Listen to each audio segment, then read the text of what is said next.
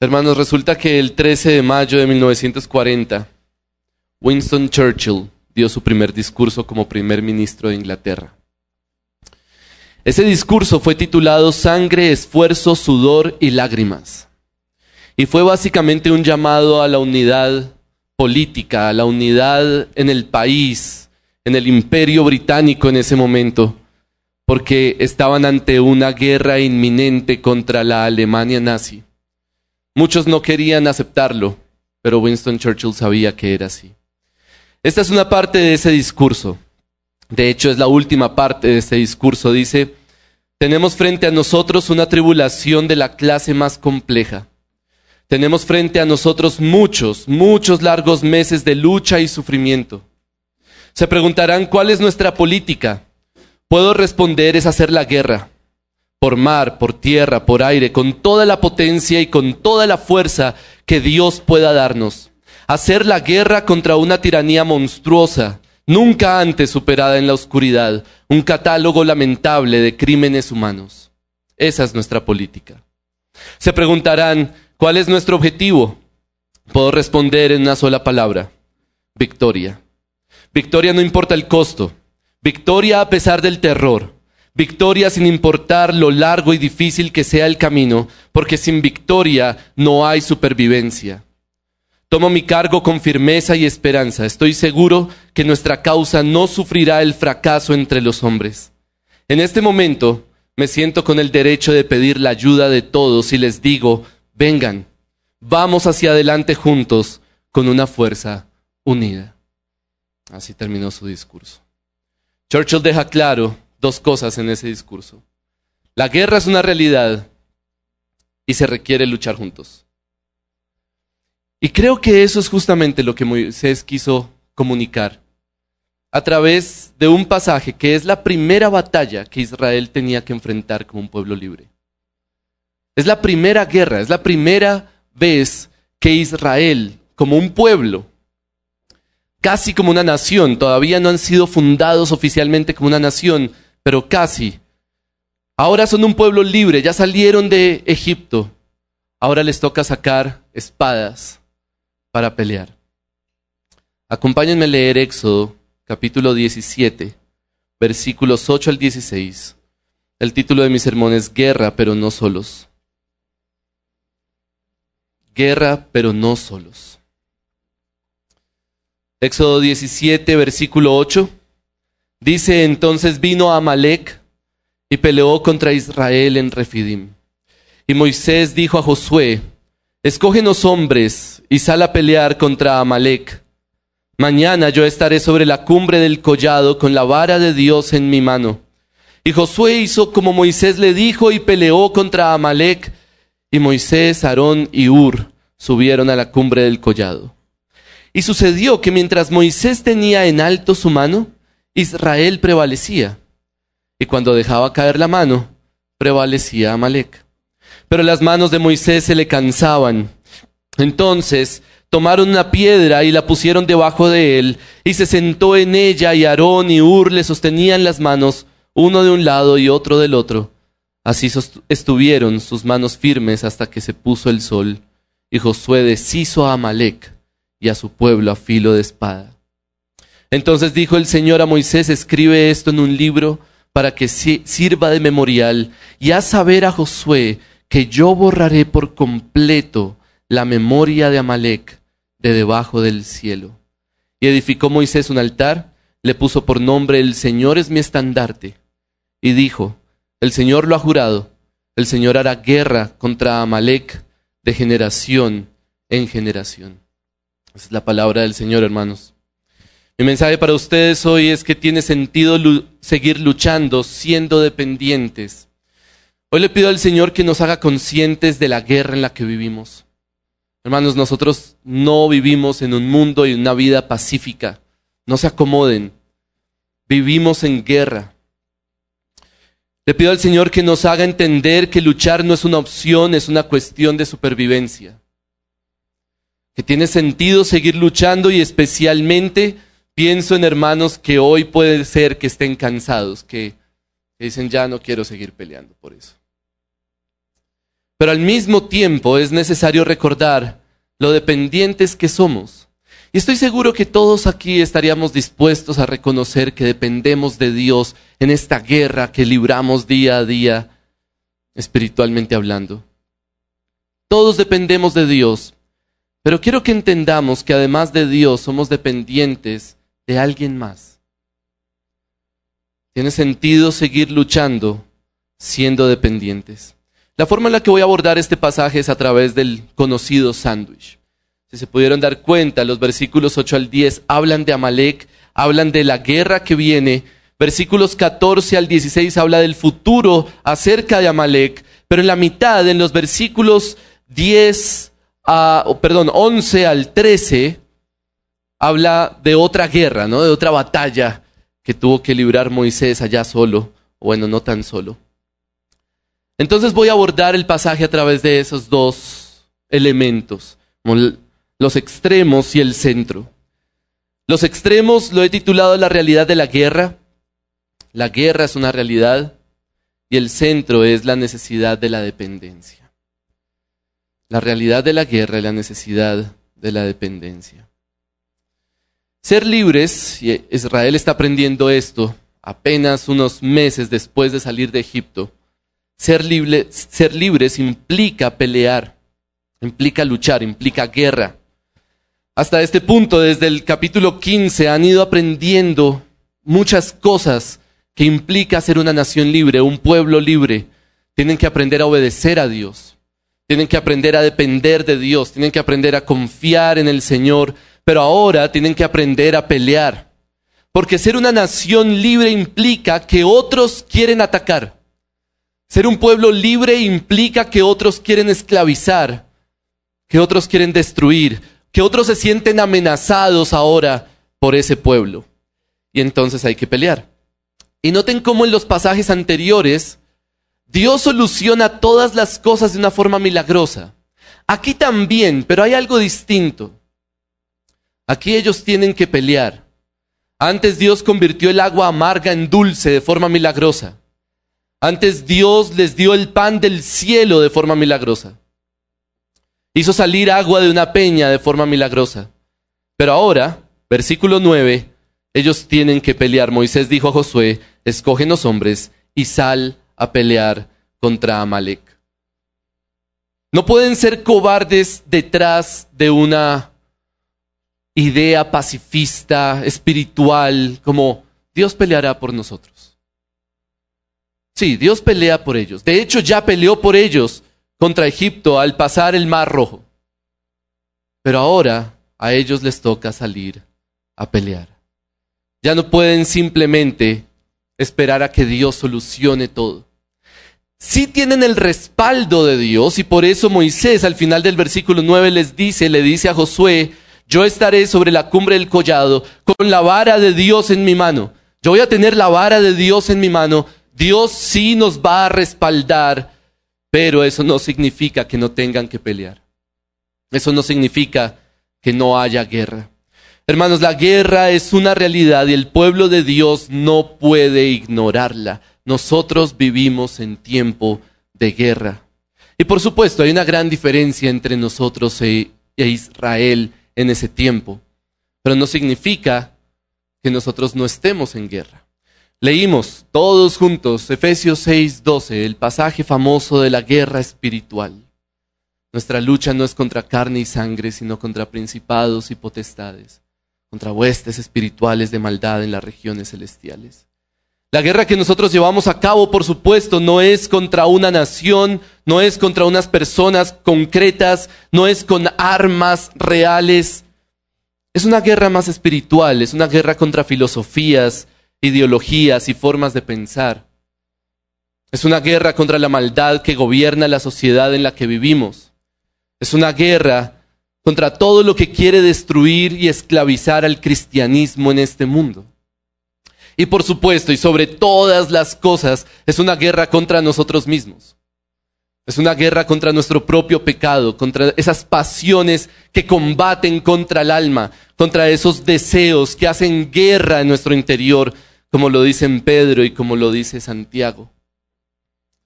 Hermanos, no podemos simplemente escudarnos en un pacifismo espiritual. Nosotros, como cristianos, por lo menos desde un punto de vista espiritual, por lo menos, no somos pacifistas. No podemos simplemente decir, Dios pelea por nosotros. Esa petición típica que todos hemos hecho y que nunca se va a cumplir. Dios, quita ese pecado de mí. Quítalo. Ya, que yo no vuelva a sentir eso. Eso nunca va a pasar. Sí tenemos el respaldo de Dios, pero nosotros también tenemos que pelear porque estamos llamados a combatir el mal, a enfrentar y a oponernos al mal. Estamos llamados a desenmascarar las tinieblas, de acuerdo a Efesios 5. Estamos llamados a hacer callar el mal con el bien, de acuerdo a 1 de Pedro 2. Estamos llamados a avergonzar el mal con una buena conciencia, de acuerdo a 1 de Pedro 3. El pueblo de Dios está en este mundo para pelear, tanto contra el mal que gobierna el mundo, como contra el mal que está en nosotros mismos. Entonces ustedes se preguntarán, ¿cómo luchamos? Y tal vez esa es la pregunta más importante. ¿Cómo lo hacemos? Por supuesto, no es contra carne y sangre. No es, con, no es sacando una espada literal. Pero puedo resumir esa forma de guerra a través de una manera, y es guardando la pureza y la santidad. El apóstol Pablo dice, ustedes son hijos de luz, llamados a desenmascarar las tinieblas. ¿Cómo desenmascaramos las tinieblas? La respuesta es siendo luz. Viviendo conforme a la voluntad de Dios y demostrándole a este mundo lo que es bondad y una buena vida. Que es una buena vida vivir conforme a la voluntad de Dios. Matrimonios que disfrutan de pureza y paz, que haga sentir a este mundo que necesitan ser como nosotros para ser felices. Hombres que demuestren verdadera masculinidad en un mundo afeminado. Que hagan sentir a este mundo que necesitan hombres de verdad. Mujeres igualmente que demuestren verdadera feminidad en un mundo que no sabe qué es una mujer. Hay un, hay un documental en estos días rondando, se llama What is a Woman? ¿Qué es una mujer? Un periodista que sale a preguntarle a académicos, a filósofos, a médicos, ¿qué es una mujer? Y nadie sabe responder. Nadie responde. puede ser muchas cosas. Depende de lo que tú pienses. Este mundo necesita mujeres de verdad que hagan sentir que hacen falta, que sí hay una directriz, esto es una mujer, esto es un hombre. Este mundo necesita ciudadanos que aportan para su comunidad, que son buenos vecinos, que son confiables y que cuando alguien pregunte por qué son así, la única respuesta posible sea, es que son hijos de Dios son creyentes. Considero, hermanos, que eso es más eficaz que salir a protestar a las calles. Eso es mucho más eficaz que pelear por Facebook con gente hipotética. Es luchar con nuestras pasiones para que los de afuera vean la luz del Evangelio en nosotros. Así que la guerra es una realidad y tenemos que luchar, no es una opción, es una cuestión de supervivencia. Nuestra presencia en este mundo como el pueblo de Dios no es pacífica. Es hostil, es hostil contra la maldad de este mundo. Estamos en guerra, hay enemigos y hay que luchar y no podemos simplemente sentarnos y esperar que Dios pelee por nosotros. Sobre todo porque esa guerra es para siempre. Por lo menos mientras estemos en este mundo. Pero miren cómo termina el pasaje. Versículo 16. Y Moisés dijo, el Señor lo ha jurado.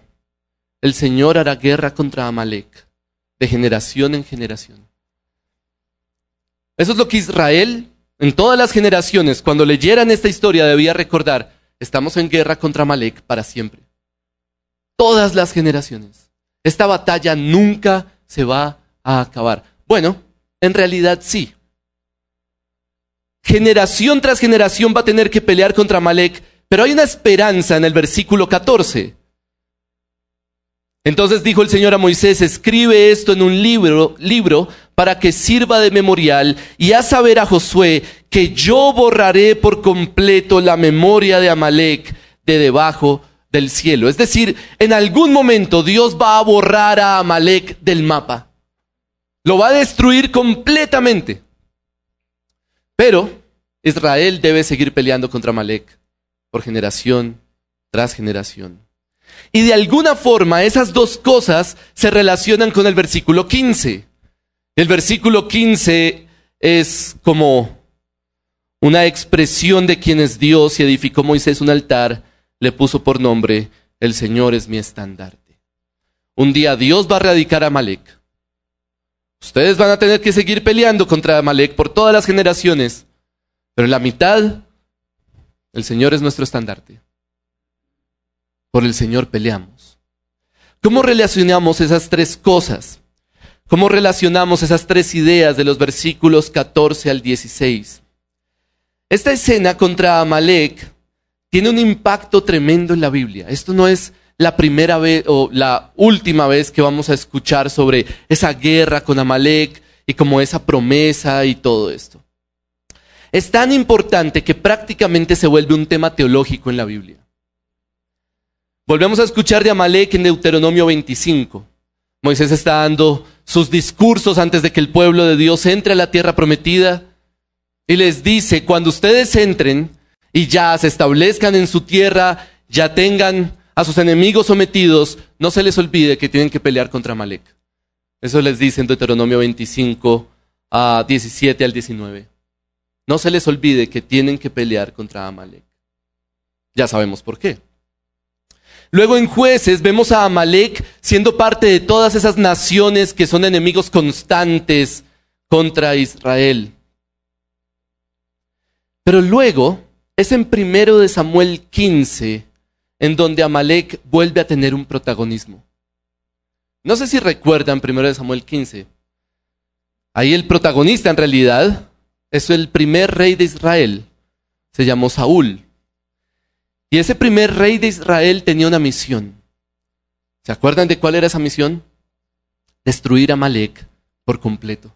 Tenía que matar a hombres, a mujeres, a niños, animales, todo. Tenía que destruirlos a todos. Ya sabemos por qué. Pero ¿qué hizo Saúl? Dejó vivo al rey, dejó vivas algunas personas clave, dejó con vida a los animales. Saúl no cumplió la voluntad de Dios. Saúl no cumplió lo que Dios quería hacer con Amalek y por eso perdió su trono. Más adelante, en 2 Samuel 8 y en Crónicas, vemos que David venció a Amalek muchas veces, pero no nos dice que lo erradicó por completo. De hecho, en el Salmo 83 es la última vez que escuchamos sobre Amalek. Y ese salmo se escribe poco antes de la deportación a Asiria, es decir, la deportación del reino del norte de Israel. Y ahí se vuelve a hablar de Amalek. Así que Amalek no fue erradicado en el Antiguo Testamento. Sin embargo, hay una profecía antes de todo eso, antes incluso de Deuteronomio. Hay una profecía sumamente interesante y muy famosa. Esa profecía está en Números 24. Es una de las profecías de Balaam, es de los primeros, uno de los primeros antihéroes de la Biblia. En el versículo 17 de Números 24, Balaam escribió esto, o dijo esto. Lo veo, pero no ahora. Lo contemplo, pero no cerca. Una estrella saldrá de Jacob y un cetro se levantará de Israel, que aplastará la frente de Moab y derrumbará a todos los hijos de Set. Entonces el versículo 18 habla de uno de los hijos de Seth, que es Edom. Luego el versículo 19 dice, de Jacob saldrá el que tendrá dominio y destruirá al remanente de la ciudad. Y luego el versículo 20 habla de Amalek. Al ver a Amalek, continuó su profecía y dijo, Amalek fue la primera de las naciones, tal vez la primera en salir a pelear contra Israel, pero su fin será destrucción. De manera que Amalek será destruida cuando venga un rey prometido y muy poderoso. Saúl no fue ese rey, de hecho no quiso destruir a Amalek. David parecía que podía ser, pero no fue, porque venció a Amalek muchas veces, pero nunca lo destruyó por completo. Sin embargo, un día, unos magos, unos magos de Oriente, vieron la estrella. Y sabían que debían ir a adorar a ese rey, porque iba a ser un rey muy poderoso. Tan poderoso que Herodes sintió mucho miedo. Sabía que ese rey tenía la misión de destruir naciones. Solo que ese rey no vino a destruir primero a Amalek. Esperábamos que destruyera a Amalek y a todos los hijos de Set, a todas las naciones enemigas del pueblo de Dios. Pero no vino a destruir primero a Amalek. Vino a destruir todo lo que representa a Amalek. Amalek es el arquetipo de los enemigos más poderosos del pueblo de Dios. Es el arquetipo de los principales enemigos del pueblo de Dios. El rey vino a vencer a Satanás, que es el príncipe de la potestad del aire, el espíritu que ahora opera en los hijos de desobediencia. El rey vino a vencer al pecado, esas pasiones, esos deseos que combaten contra nuestra alma y hacen guerra contra nosotros. El rey vino a vencer la muerte, que es nuestra máxima enemiga, es la condenación por nuestro pecado. Por su muerte y su resurrección, nuestro rey Jesús venció a nuestros peores enemigos. Y un día, hermanos, va a regresar. Y ahí sí Amalek, junto con todas las naciones, serán destruidas. Por eso tiene sentido seguir luchando, hermanos. Yo sé que parece que este mundo está ganando, solo, solo hay que prender Netflix, ver una de las últimas películas, cualquiera que sea. Prenda Disney Plus, vea cualquier película para niños. Y ahí hay cosas que uno dice, este mundo está ganando. Solo hay que ver las noticias para sentir que las ideologías de este mundo tienen el control sobre todo. Pero hermanos, Jesús ya venció al mundo. Él es nuestro estandarte, Él es ese símbolo por el cual salimos a pelear. Él es esa bandera por la cual el pueblo de Dios sale a la guerra. Por Él vale la pena seguir siendo luz. Por Él vale la pena seguir luchando por la piedad, la santidad, la pureza, para desenmascarar las tinieblas de este mundo. Porque nuestro Rey ya venció. Así que la guerra es una realidad, no podemos negarla y hay que pelear. Pero este pasaje no solo nos dice que esa guerra es una realidad, nos dice también cómo pelear. Yo sé que el primer punto fue muy largo, el segundo punto va a ser más corto, tranquilos. Pasamos a nuestro segundo punto, que es la necesidad de la dependencia. Ya vimos los extremos de este pasaje, ahora necesitamos entrar al centro. El punto anterior termina con que el Señor es nuestro estandarte. Por supuesto, lo que significa es que Él es ese, esa bandera, ese símbolo por el cual peleamos. La victoria es de nuestro Dios finalmente y por Él podemos salir a pelear. Tenemos su respaldo. Por, por Él podemos vencer. Por eso Moisés le dice a Josué, aquí está la vara de Dios. Esa vara que se convirtió en serpiente y se tragó las otras serpientes. Esa vara que convirtió el Nilo en sangre, esa vara que abrió en dos el mar rojo, esa vara que hizo salir agua de una peña. La vara de Dios está con nosotros. La representación de el respaldo de Dios. Pero entonces comienza el conflicto de esta historia. En realidad hasta este punto solo hemos hablado de la ambientación de esta historia. Hay un problema en esta historia. Moisés tenía que mantener la vara de Dios en alto para que Israel ganara. Versículo 11. Y sucedió que mientras Moisés tenía en alto su mano, Israel prevalecía, y cuando dejaba caer la mano, prevalecía Amalek. Así que ganar la guerra era muy fácil, ¿no? Era supremamente sencillo.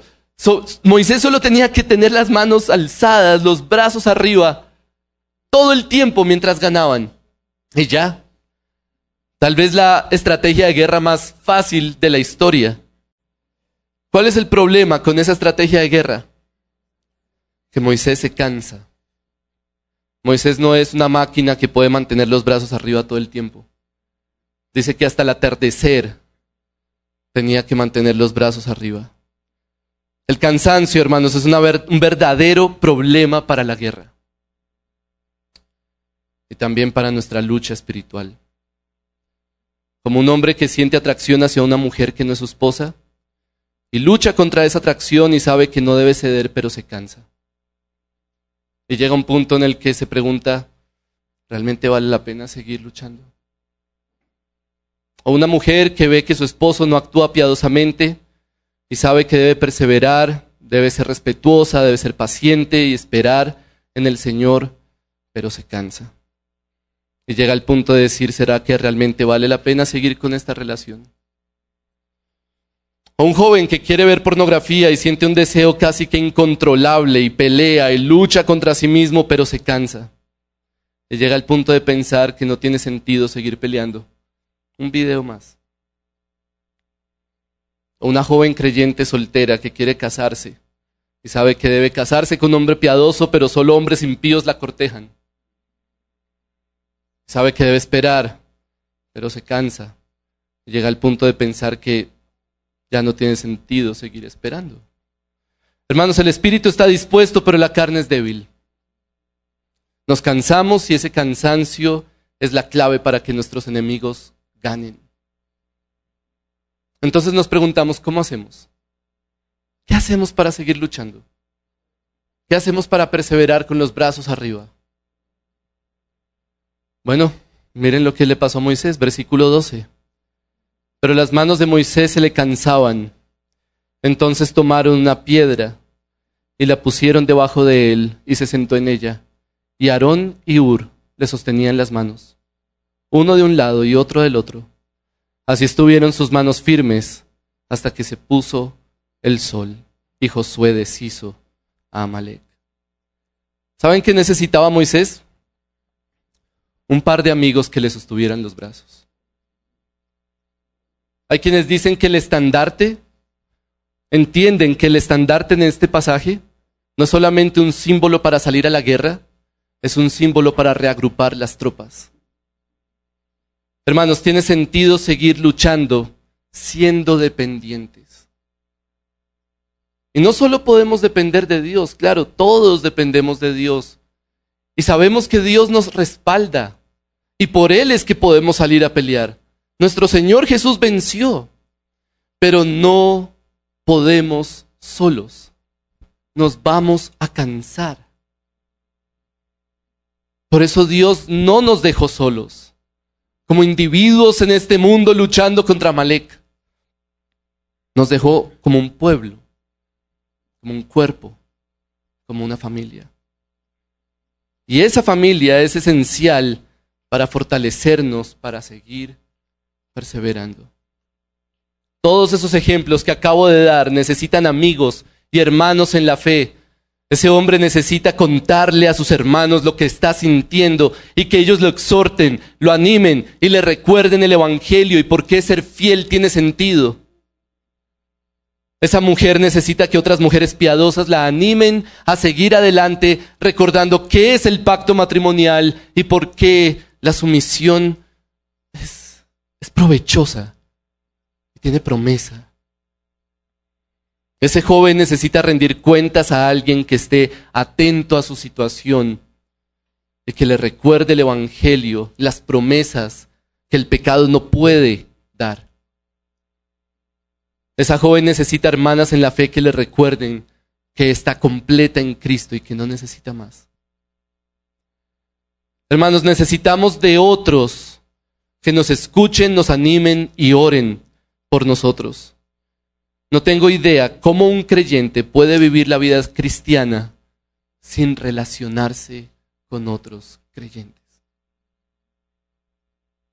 Ese tipo de cristianismo es una utopía y va a fracasar. No es posible que usted viva luchando contra Amalek, viniendo cada domingo, sentándose ahí, callado, escuchando, luego se va, no saluda a nadie, no habla con nadie, no conoce a nadie, pasa la semana, no tiene contacto con nadie y vuelve el domingo y se sienta ahí y luego se va. Ese cristianismo va a fracasar. De pronto cuando usted va solo caminando por el desierto, parece que tiene sentido y usted lo puede lograr. Pero espérese que salga un ejército. Ahí usted ya no va a poder solo. Usted va a necesitar a otros a su lado. Cuando le toque mantener la vara de Dios en alto, usted necesita amigos espirituales que le sostengan los brazos. No lo dude, no lo intente. Usted necesita hermanos y hermanas en la fe para sostenerlo. Porque somos dependientes. Así que hermanos, tiene sentido seguir luchando siendo dependientes. La guerra es una realidad y vamos a tener que pelear. Por eso necesitamos depender de nuestro Señor, porque nuestro Señor ya venció al mundo y podemos salir a pelear y podemos ser luz. Pero eso también implica que necesitamos de otros. Mantenerlos en la batalla no es fácil, nos vamos a cansar, es seguro que nos vamos a cansar, estoy seguro que aquí ya hay hermanos cansados y agotados. Por eso necesitamos amigos espirituales, hermanos y hermanas en la fe que sostengan nuestros brazos. Somos dependientes y por eso tiene sentido seguir luchando siendo dependientes. Así es como terminó Churchill su discurso. Me siento con el derecho de pedir la ayuda de todos. Se refería a todos los partidos políticos, a todas las posturas, las posiciones, incluso a todos los países porque la guerra era difícil. Y termina diciendo, vengan, vamos hacia adelante juntos, con una fuerza unida. Hermanos, vamos a celebrar la cena, pero antes de celebrar la cena quiero orar. Quiero orar por nosotros, quiero orar por esta iglesia.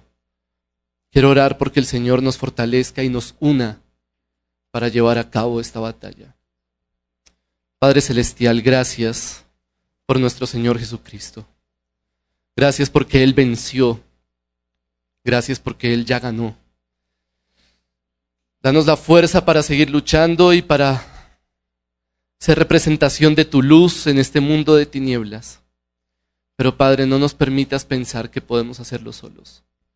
Te ruego que nos unas y que nos des la intencionalidad de buscar a otros. No pretendamos pelear solos.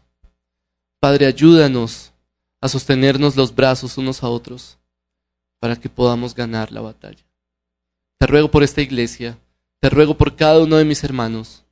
Permítenos, oh Dios, en esta iglesia local vivir un cristianismo feliz, satisfactorio, efectivo, no cada uno por su cuenta, sino entre nosotros, unidos como pueblo, como iglesia, como familia.